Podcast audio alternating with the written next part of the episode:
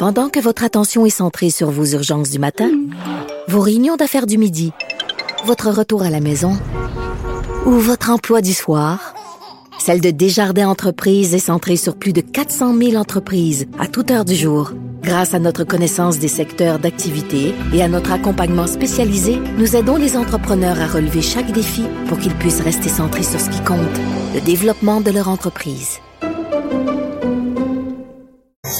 Le conflit Russie-Ukraine avec Guillaume Lavoie. Bonjour Guillaume.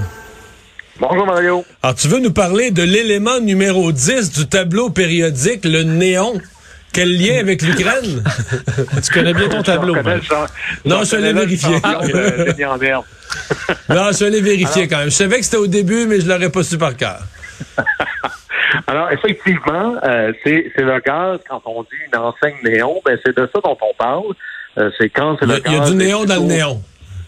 Alors, exactement, il y a du néon dans le néon. Quand il est rougeâtre, c'est véritablement du néon. Mais c'est au-delà, puis là, je parle pas des enseignes néons. Le néon comme gaz est absolument essentiel à l'économie mondiale moderne. Eh d'abord, un, expliquons pourquoi.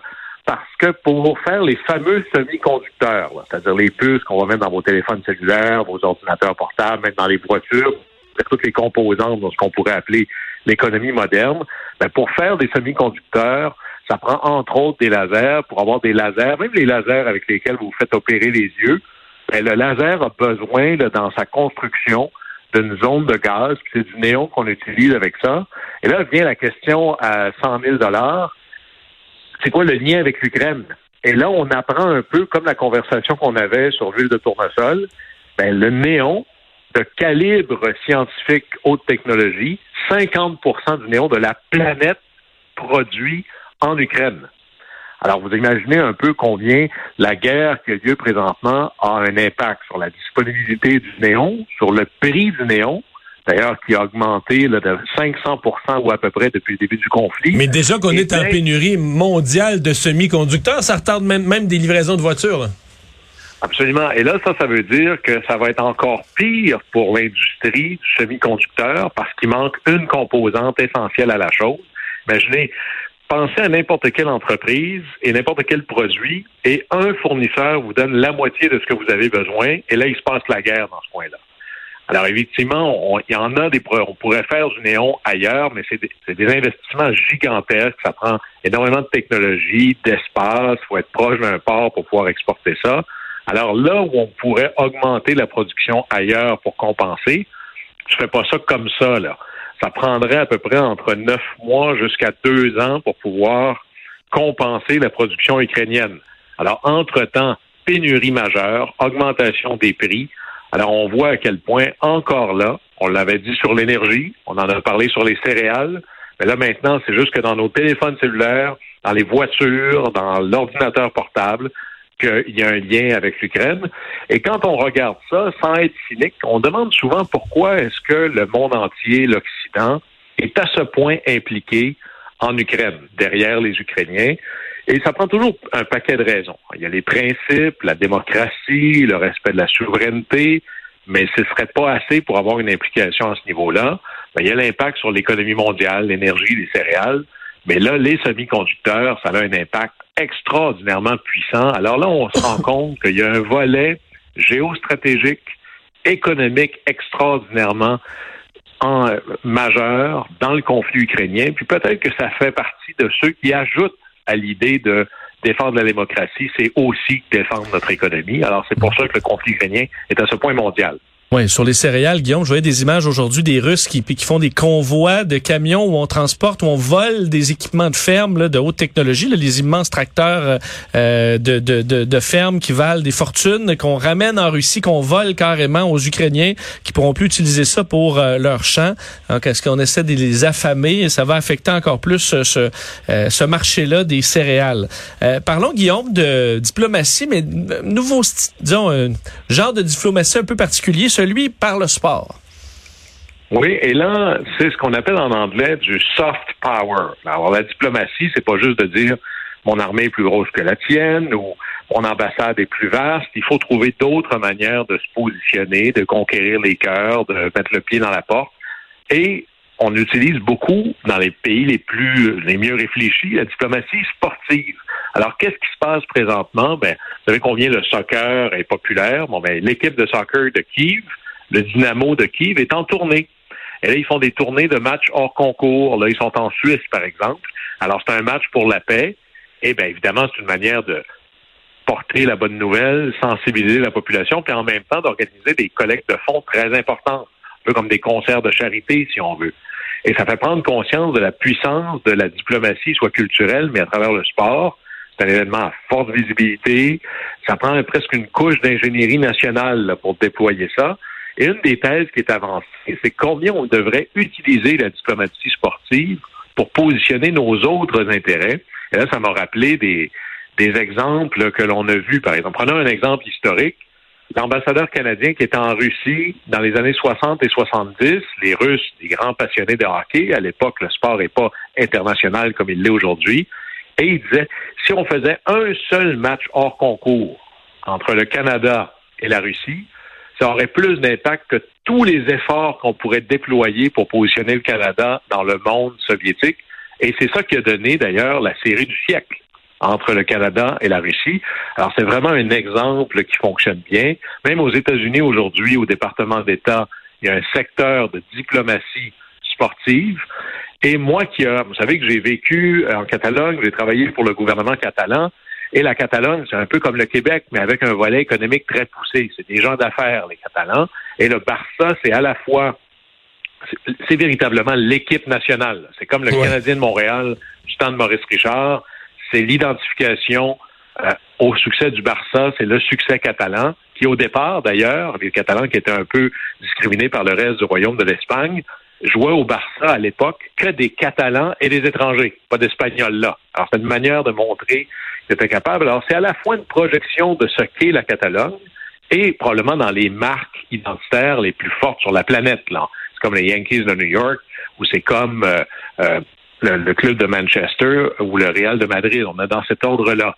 Et lorsque la Catalogne, vous vous souvenez les tournées de Équipe Canada avec Jean Chrétien ou autre, ben, quand la Catalogne veut faire une mission économique à New York, ben, bizarrement, il y, a y a des hasards arrangés, le Barça fait un match hors concours avec une équipe de soccer de New York. Alors, on utilise le Barça comme un énorme pied dans la porte pour avoir des rencontres, de la crédibilité. c'est vraiment un outil de positionnement politique et économique. Il y a peut-être là une leçon pour les plus petites sociétés, comme le Québec d'ailleurs. Mais l'exemple de l'Ukraine, c'est d'utiliser la diplomatie sportive pour entrer dans les cœurs et la tête de tous les fans de soccer sur la planète. Alors d'ailleurs, peut-être qu'un jour, on pourrait avoir à Montréal un match euh, hors concours entre euh, le FC de Montréal et le Dynamo de Kiev. Quelle belle manière de utiliser l'ensemble de la palette des outils de la diplomatie pour positionner ces enjeux dans le cas d'un conflit comme l'Ukraine le vit présentement. Alors ça, c'est intéressant à voir aller. Ouais. Tu veux aussi nous parler de cinq euh, géantes pétrolières qui ont quitté la Russie et euh, ouais, qui se rendent compte qu'ils n'ont pas quitté pour quelques jours ou quelques semaines. c'est une perte, euh, c'est une perte à prendre au livre la Russie là.